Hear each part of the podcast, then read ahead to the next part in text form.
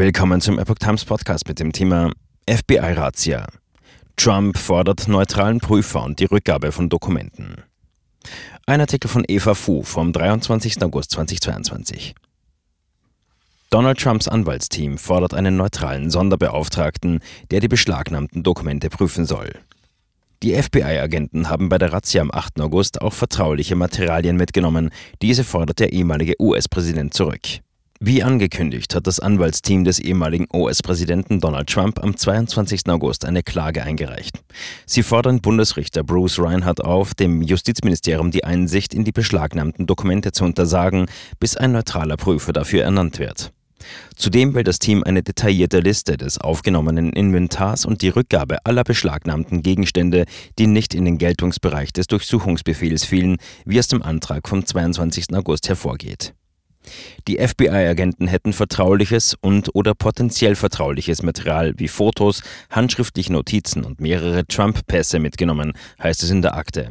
Diese hätten außerhalb der rechtmäßigen Reichweite eines ohnehin schon übertriebenen Durchsuchungsbeschlusses gelegen.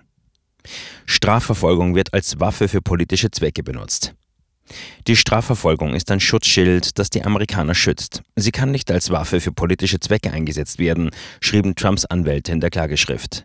Die Anwälte argumentierten, dass die Dokumente vermutlich vertraulich sind, bis zum Beweis des Gegenteils. Daher sei es unangemessen, der Staatsanwaltschaft zu erlauben, sie ohne sinnvolle Sicherheitsvorkehrungen einzusetzen. Das große öffentliche Interesse an der Wahrung der Vertraulichkeit von Gesprächen, die im Rahmen der Ausübung der Amtspflichten des Präsidenten stattfinden, können nur durch eine neutrale Überprüfung geschützt werden, heißt es in dem Antrag. Sonderbeauftragte oder Prüfer sind oft pensionierte Anwälte oder Richter.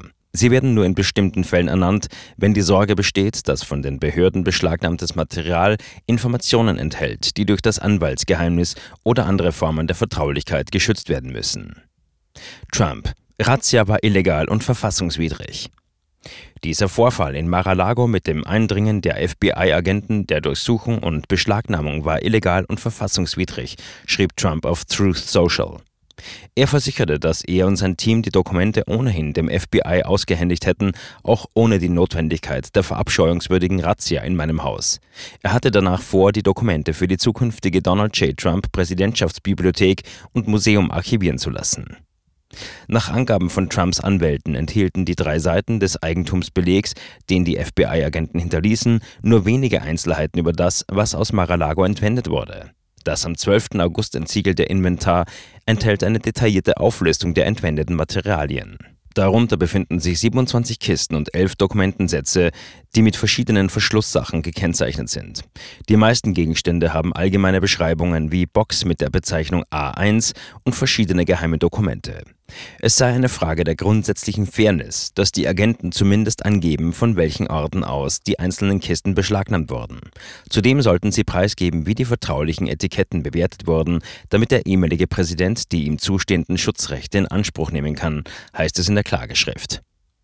Dokumente für die Ermittlungen sollen geschwärzt werden. In einer Erklärung zu Trumps Vorgehen sagte ein Sprecher des Justizministeriums, dass der Durchsuchungsbefehl vom 8. August in Mar-a-Lago von einem Bundesgericht mit der erforderlichen Feststellung eines hinreichenden Verdachts genehmigt wurde. Das Ministerium ist sich des Antrags bewusst. Die Vereinigten Staaten werden ihre Antwort vor Gericht einreichen, sagte der Sprecher gegenüber US-Nachrichtenagenturen.